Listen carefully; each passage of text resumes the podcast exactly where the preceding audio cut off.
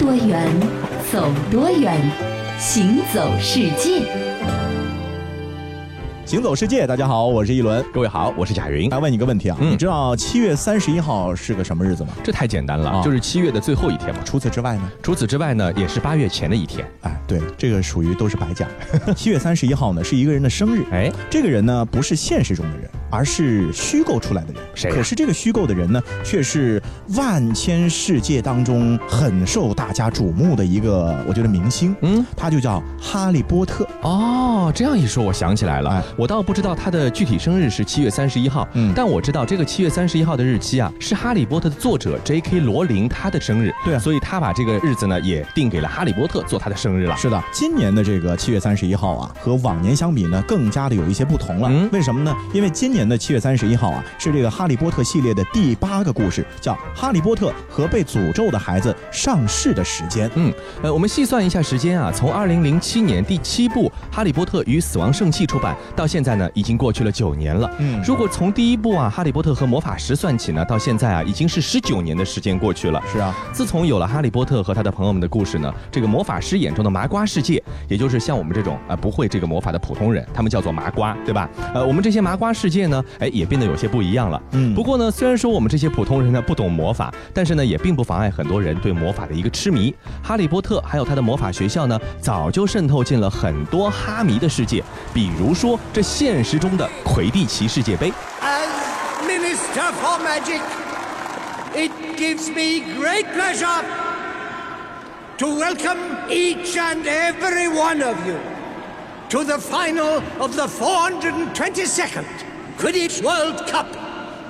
Let the match begin. 先要来说一下这个魁地奇是什么呢？其实，在《哈利波特》书当中啊，它是魔法世界里面最重要的一项体育运动、嗯啊。那么现实版的魁地奇呢，是零五年发端于美国的佛门克州的米德尔伯瑞大学的。嗯后来啊，不断的发展壮大，并且呢，在零七年成立了一个国际的魁地奇协会，哎并且呢，举办了第一届的魁地奇世界杯比赛。那么就在哈利波特今年啊这个生日的一周前，也就是七月二十四号，嗯在德国的法兰克福的赛场上呢，澳大利亚队抓住金色飞贼之后啊，以一百五十比一百三十的比分呢，战胜了美国队，赢得了今年魁地奇世界比赛的冠军。那么这一次的这个魁地奇世界杯啊，阵容还是很庞大的，嗯一共吸引了二十一支队伍参赛，包括了像墨西哥啊、韩国啊、加泰罗尼亚啊等等的各个国家和地区。没错，其实我们回忆一下影片中的这个魁地奇比赛呢，就会发现，就是他们的这种比赛方式呢，都是很魔幻的。嗯比如说什么骑这个扫帚就能走，对吧？哎对。呃，不过现实中啊，因为我们是麻瓜嘛，嗯所以说没有魔法。这个麻瓜版的魁地奇比赛呢，就是在原著的基础上呢，进行了一下改编，嗯融合了咱们比较熟悉的像橄榄球啊、躲避球啊，还有曲棍球啊这些运动元素。每支球队呢有七名上场队员，包括这个追球手三人、击球手两人、守门员一人、找球手一人。比赛的时候呢，一共有五个球，分别用排球代替啊，排球有一个，躲闪球有三个，网球有一个，分别代表小说里的鬼飞球、游走球、金色飞贼，还有六个目标球环也出现了我们现实版的魁地奇比赛中。接着呢，我们还是把视线转向刚刚上市的这本《哈利波特》的最新一部的小说，是《哈利波特和被诅咒的孩子》。在它上市的前一天，就是七月三十号的时候呢，呃，相应的这个舞台剧呢，在全球进行了首演，是在伦敦西区的这个皇宫剧院举行的。那这部剧的票呢，在五月份啊就已经销售一空了。嗯那么这也是第一个被搬上剧院舞台的《哈利波特》的一个官方的故事啊。嗯哈利与好朋友罗恩和赫敏从施展黑魔法的伏地魔手中拯救了霍格沃茨学校和魔法世界。十九年后，哈利波特成为一个超负荷工作的魔法部雇员，一个已婚男人，三个学龄孩子的爸爸，日子过得也并不轻松。同时，哈利在和他那阴魂不散的过去搏斗着，而他的小儿子阿布斯则必须不断抗争，摆脱自己不想要的家族传承。随着过去和现在不祥的互相融合，父子俩得知了那令人不安的真相：有时候，黑暗来自意想不到的地方。那对于哈利波特狂热的喜爱呢，其实也不仅仅仅限于体育的赛事啊，比如说现实当中的体育比赛啊。嗯，除此之外呢，在二零一四年的七月份啊，位于美国奥兰多环球影城的哈利波特主题公园有一个对角巷的景区呢，正式开放了。是对角巷也是原著中的非常著名的一个地标性的建筑，对吧？啊，这也是全球的第二座哈利波特的主题公园。是，目前呢还有更多的哈利波特的主题公园在计划之中。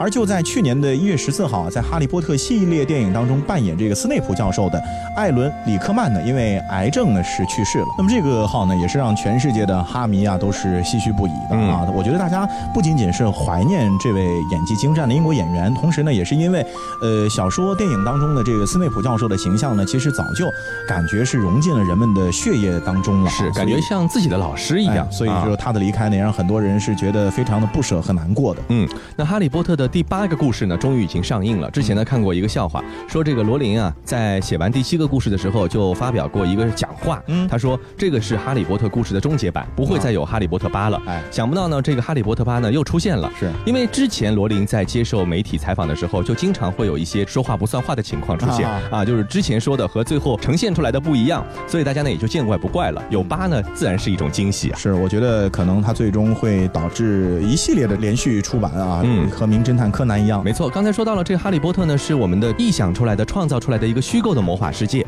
但在我们的生活中啊，在地球上确实有些地方呢啊是遍布着魔幻传奇的色彩，而且这些色彩呢，到目前为止可能还没有人能够说清楚到底是为什么、怎么来的。是，比如说我们之前和大家说过的关于百慕大金三角的传奇，嗯啊，虽然说有一些科学解释了，但这也不是权威啊，对，可能还会之后被更多的新证据的出现来推翻。嗯，那么今天接下来和大家说的这个地方呢，其实也是很神秘的，叫做复活节岛，很多人可能听说过，但是呢，它的地理位置呢，很多人可能并不了解。嗯，它其实是在太平洋上的一个小岛。嗯，啊在全球有人居住的岛屿当中呢，它的这个地理位置呢是属于很偏僻的，但是啊，每年却依然有许多来自世界各地的游客去到复活节岛。是的，那个复活节岛呢，一般人们都是会从南美洲像智利这些地方出发到复活节岛。呃，我量了一下，从智利到复活节岛仍然需要三千多公里的海上旅行啊，是相当的远的。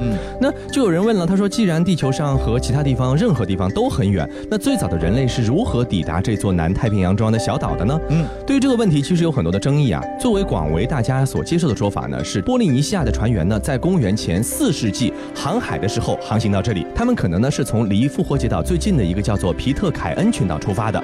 这些熟练的海上领航员呢，凭借着星辰、海洋还有云的指引呢，到达这个地方。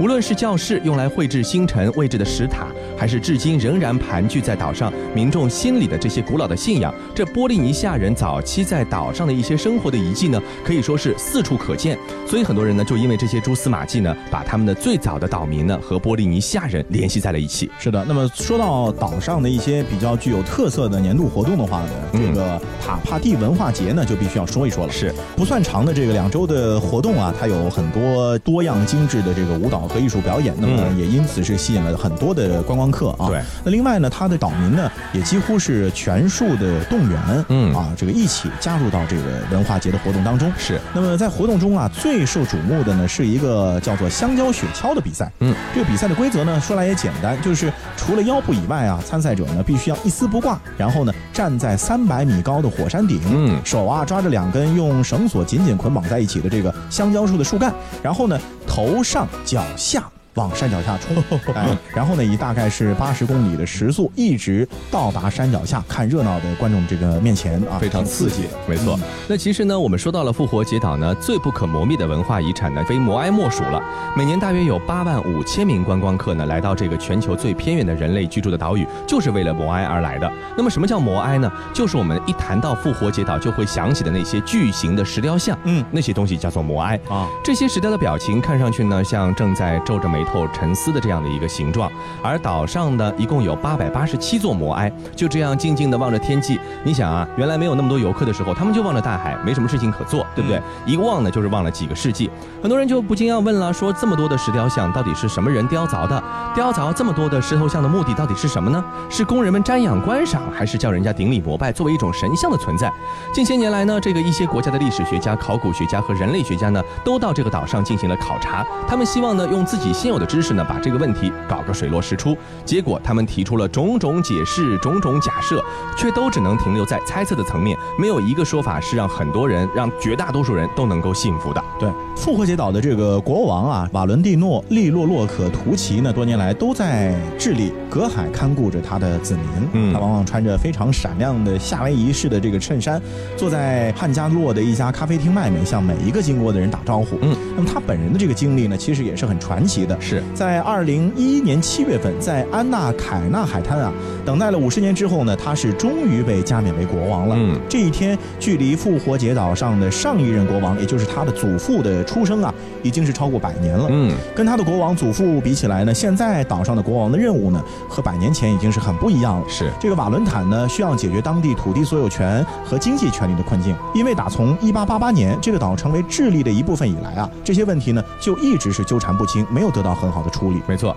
那令人惊讶的是啊，复活节岛的居民呢，是自古以来称自己居住的地方呢，叫做世界的肚脐。一开始人们不太理解啊，为什么叫世界的肚脐呢？嗯直到后来有航天飞机了，宇航员呢从高空鸟瞰地球的时候，才发现这种叫法呢是完全没有错的。复活节岛呢是孤悬在浩瀚的太平洋上，确实跟一个人的小小的肚脐一模一样。嗯，可是有一个问题就出现了，就是这个古代的岛民呢，难道也曾经从高空中俯瞰过自己的岛屿吗？假设如此的话，那么又是谁用什么方法把他们带到高空的呢？嗯要是他们没有看过的话，怎么就知道自己是世界的肚脐呢？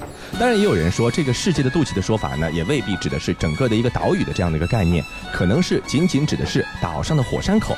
如果是这样的话，倒没有什么神秘之处了。那么根据语言学家最新的考证啊，说这样的一个称呼的准确的含义，可能既不是肚脐，也不是火山，而叫做大地的尽头。柏拉图的气象是迷人手的宝藏，该不该梦几行潜意识？太空荒祈祷神的蓝霜，刺痛拆弱的心脏。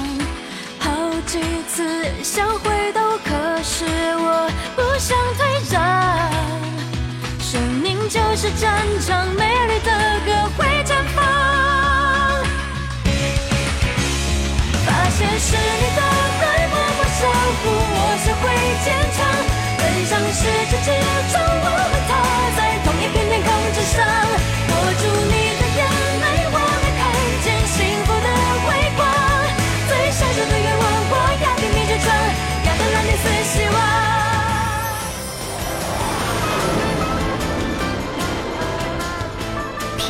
远，走多远，行走世界。欢迎继续回到《行走世界》，大家好，我是一轮。各位好，我是贾云。嗯，我们前面说到的这个复活节岛呢，相对来言，它是一个纯粹的旅游的目的地啊。是呃，生活在上面的人呢也不是太多。其实，在太平洋上有很多的岛都特别的美丽。是呃，而且在一些其实我们看起来，比如说离中国比较遥远的地方啊，嗯往往呢好像给人的感觉都是充满着神秘的色彩的。那是啊，那接下来呢，就要和各位来说一个地方。其实这个国家本来它就是由岛组成的，嗯但是在它的岛上呢，又有各种各样迷人的自然风光，吸引了很多的游客前去游玩，就是新西兰。哎，那么在新西兰呢，多数的人都会把他的旅行的聚焦点呢，聚焦在新西兰南岛的一个叫做皇后镇的地方，是是一个非常著名的旅游地。没错啊，其实呢，就在皇后镇南部一小时车程以外呢，才有一个真正意义上的神秘广袤、野性十足的中土世界。哦，啊，中土世界它也是时刻在欢迎着那些到南极以北最迷人的地方去的人们。嗯，你看看南极以北就是所有的大陆了，对吧？嗯都是南极以北。那么这个地方叫什么名字呢？叫做布拉夫，它是被大部分新西兰人呢视为国土尽头的地方。向南大约五千公里左右呢，就是南极了。嗯，咆哮的西风带呢是整日吹拂在这个地方，让布拉夫呢是以恶劣气候闻名。不到两千的常住人口呢，已经从某种意义上说明这个地方的生活环境、生活状态其实并不太乐观。嗯，对人类来说呢，布拉夫呢不是理想的居住之地，但对于生蚝这个动物来说呢，情况就恰恰相反。临近布拉夫的这个海的地方呢，这个海水是非常冰冷的，而且流动非常迅速，加上水质清澈，没有受到过任何污染，那这样的海洋环境就成了野生生蚝的绝佳产地了。对，呃，每年啊，在这个生蚝最为肥美的时候啊，这布拉夫是全城狂欢举办这个生蚝美食节，向生蚝致敬。嗯那么这个生蚝美食节的时间呢，基本上是在五月的第三个周末，是在漫长的冬天来临前的最后的时刻，因为它是南半球嘛，对啊，跟我们正好反。是我们来夏天，他们就是来冬天啊。有超过五千多来自世界各地的豪杰，就是喜欢生蚝的生蚝迷，生蚝节哎，会涌入这个布拉夫，共庆南半球的这个生蚝季。是布拉夫和生蚝的渊源呢，其实也很久了，可以一直追溯到一百五十年以前。这是在十九世纪的中期，咱们从欧洲移民到这儿，啊，你说是为了什么呀？那不就是为了那些海里的鲸鱼和海豹吗？要不是可以捕猎卖钱，谁愿意到这鸟不拉屎、鸡不下蛋、乌龟不靠岸的鬼地方呢？可不是嘛！咱们这天天和大海打交道，还要和狂风暴雨、大风大浪做斗争，实在太辛苦了。啊，依我看，咱还不如回到欧洲，喝着下午茶，听着音乐来的惬意呢。老兄，你就别抱怨了，都出来这么远了，这份工作也做到现在了，回去哪儿这么容易啊？哎，不说了，不说了，这越说越生气，该吃饭了。不瞒你说，咱今天啊还吃不了饭呢，因为除了浅滩上有些长得奇奇怪怪的贝壳，咱们今天还没有别的收成呢。逮啥吃啥呗，总比饿肚子强啊！那东西怎么吃啊？有点像生蚝，呃，但是看着又有些不一样。管它呢，先切开，然后烤一烤。哎，好了好了，尝尝。哇，哇，太鲜美了！哎，你赶紧试试。天哪，怎么能有如此的美味？以前竟没有发现。看来以后不但可以卖金鱼、卖海豹，还能卖这玩意儿。嗯，好吃好吃。就这样，冒险者们迅速看到了商机。从那时起，这种外形扁圆、身材和其他地区生蚝有很大不同的贝类，便成为了上流社会竞相追逐的高级食材。但是啊，这个好景不长啊，这个人类一旦爱上某种食物之后呢，导致的就是它的过度捕捞之后的过度的衰减。是，那么到了这个一八七七年啊，斯图尔特岛附近的生蚝资源呢，就几乎被消耗殆尽了，嗯捕捞呢也被迫停止了，因为没有生蚝给你捕了。对，不过。仅仅沉寂了两年之后啊，在靠近福沃海峡中部的深海海床中啊，又被人们发现了数量更为庞大的生蚝群落。嗯，那这一次呢，捕捞的中心就转到了布拉夫，捕捞的手段呢也变得更为的节制了啊，因为有过教训了嘛。是，初具规模的水产业呢，已经开始思考一个就是可持续发展的问题了。嗯，并且呢，将自然的法则遵循到了现在是什么呢？就是生蚝的这个捕捞啊，只在每年的三月份开始，嗯到七八月份呢就结束了。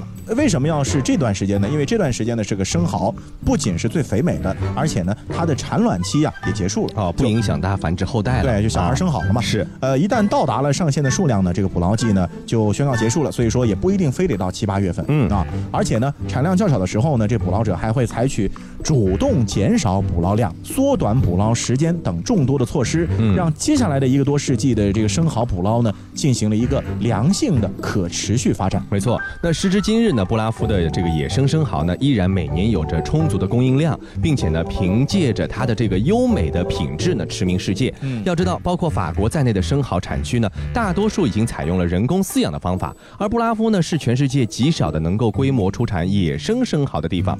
而相比那些更为温暖的地区养殖的生蚝，布拉夫的野生生蚝呢，从卵到被摆到餐桌上，这需要漫长的四十个月的时间，它是自然生长的。这样的一个时间呢，是几乎是前者的三倍之长。嗯所以说，想到这样的一个地方的，这么美味的一个生蚝的资源，每年有这么多人呢，为了生蚝而去呢，也是可以被理解了。对，所以它也特别的昂贵嘛。嗯外国的生吃的生蚝，人民币一般一个都三四十、四对五十一个啊、是，所以更多喜欢的生蚝的朋友呢，还是就吃吃咱们烤生蚝啊、蚵仔煎啊，就五六块洋里梨就可以了。哎，五六块，基本上哎像年现在五六块好像可能 买不到了，是吧？但是一般在十块钱以内还是可以的。《舌尖上的中国》说过这样的一句话，就是嗯靠山吃山，靠靠海吃海没错呃，。基本上被大海包围的国家或者地区呢，嗯一般他们的这个饮食呢，都会和大海有着不可分割的关系。嗯那说到新西兰呢，可能当地人特别喜欢吃的海产品有这个生蚝。嗯，在我们的邻国，比如说日本，它也是一个岛国嘛。那日本人呢，基本上也是以比如海中的鱼类和贝壳为主的。对。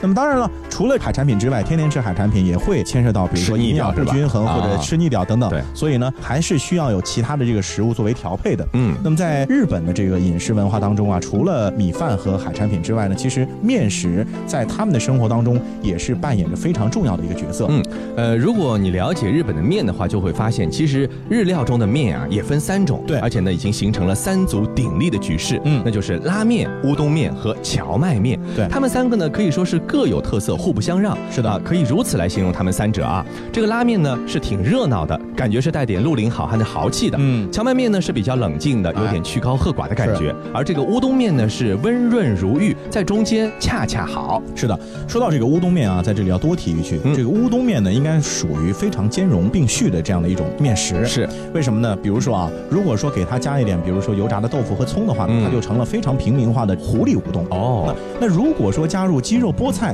各种各样的浇头的话呢，它又变成了五木乌冬。嗯啊，还有一种各地配料不同的这个狸猫乌冬。哦啊，比如说有的地区呢，他喜欢加这个油豆腐丝；嗯有的地区呢，喜欢加这个天妇罗的碎屑的。是总之就是这个乌冬面呢，想到什么都可以往里面加。嗯啊，咱们喜欢怎么来，什么梅子啊、昆布啊、牛肉啊、年糕啊，反正就是任何的拘束都没有，如何调配都非常好吃。是，那么要想做出一碗合格的乌冬面呢，其实并不是一件容易的事情。虽然你看，好像日本满大街这种小店都在经营乌冬面，嗯，他当地啊有一部叫做《乌冬》的电影，男主角呢他的家呢在香川县经营乌冬面馆，因为呢父亲去世了，所以呢这个乌冬面馆呢也面临关闭，所以说呢这个男主角呢就萌生出了要学做乌冬面的想法。どんな風にって俺だって素人じゃないんだうどんぐらい打てるに決まってんだろ但是这个时候想法一出现，却被泼了一盆冷水。父さん確かに不器用やった爸爸的确不是很聪明，但是正是这种不聪明，让爸爸做起乌冬面来非常的认真。 一年三百六十五天，气温和湿度都是不一样的，这些爸爸都很在意，在水的用量和揉面的技术上都非常的讲究。每天都要做出同样味道的乌冬面，是多么困难的一件事情，你知道吗？看来做乌冬面还真的很有学问啊！嗯关于这个乌冬面的起源呢，也是众说纷纭。在香川县的民间传说中呢，吃乌冬的历史有将近一千二百多年。最早呢是由奈良时代的遣唐使弘法大师带回了一种叫做温豚的制法。嗯这种食物呢后来慢慢就演变成了乌冬。最初呢是用来救济当地平民百姓的。你看和咱们中国还有关系呢。对，啊呃，不过因为它最初是用来救济当地的平民百姓的，所以其实正统的乌冬面的吃法是很简单的，对，就一定是干拌的乌冬面，淋上一些酱汁或者打入一颗生鸡蛋，拌着吃就行了。啊而且呢，乌冬面的吃法呢，给我们感觉是不太文明，哦就是它是一定要用力吸，哦而且最好是你不顾形象的，就是一边吸一边要发出这种 就这种声音。哦，哎，对，而且呢，你吸的越响呢，可能是对这个乌冬面的评价越高。这让我想到咱们武夷山的茶叶啊，在啊当地有一个吃茶的习俗，哦就是喝茶一般是没有声音的，对不对？对对对然后呢，当时我在去的时候呢，当地有一个茶艺专家就告诉我说，其实你在在武夷山喝茶得这么喝，就这种哦 solo 给个钱啊。他说这样你越是声音响，就说明你越是肯定这个茶的美味。对，所以啊在日本的这个乌冬面馆里面啊，你就会发现了这个声音此起彼伏的，就好像是在演奏交响乐一样。哎是没错。那其实呢，在不同的地方，它不同的乌冬面呢，可能也是各具特色的。嗯所以说，在每个日本人的心里呢，他一定有自己最喜欢的那碗乌冬面。是你想想，乌冬面它其实是一个在任何季节都可以尝试的美食。对假设我们在冬天的时候，你想冰天雪地的时候呢，吃一碗热腾腾的乌冬面，比上这个冷冰冰的饭团，肯定好很多了，对对不对？而且在日本的这个深夜美食当中啊，就很多人都喜欢下了班之后的宵夜呢，就是以乌冬面为主的。对。而且我在日本吃的这个乌冬面，就给我印象很深的是什么呢？啊是。看似清汤寡水，是。但实际上呢又鲜美无比。没错。后来我仔细的一看呢，它其实是用鸭肉熬制的这个鸭汤乌冬面。哦哎而且而且这个乌冬面跟我们不一样，就阿拉一般性汤面呢，侪是搿一碗头米跟汤侪辣海了，对呀。不是啊。伊拨侬一大碗汤，哎。米呢摆辣旁边只箩筐里向，哎。就是侬要吃多少呢，就往汤里向浸一浸，之后再是撩上来吃就。是说很新鲜，对吧？哎这个口感呢是刚下去时候撩上来的这就很种感觉，Q 弹，没错啊。所以大家去日本的话呢，呃，我觉得三大面都要试一下。嗯那么夏天呢，比较推荐你吃这个荞麦面。嗯秋冬天的话呢，这个乌冬面啊，或者说拉面呢，都是不错的选择。没错。好了，以上呢就是这一期的行走世界，感谢大家的收听，我是贾云，我是一轮，欢迎大家下次继续关注。还记得那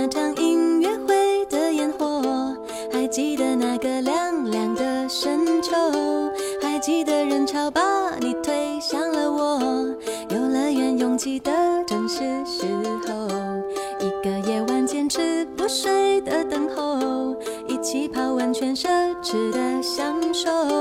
有一次日记里愚蠢的困惑，因为你的微笑幻化成风，你大大的勇敢保护着我，我小小的关怀喋喋不休，感谢我们一起。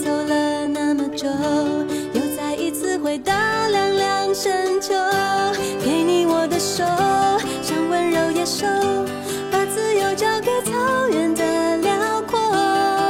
我们小手拉大手一起郊游今天别想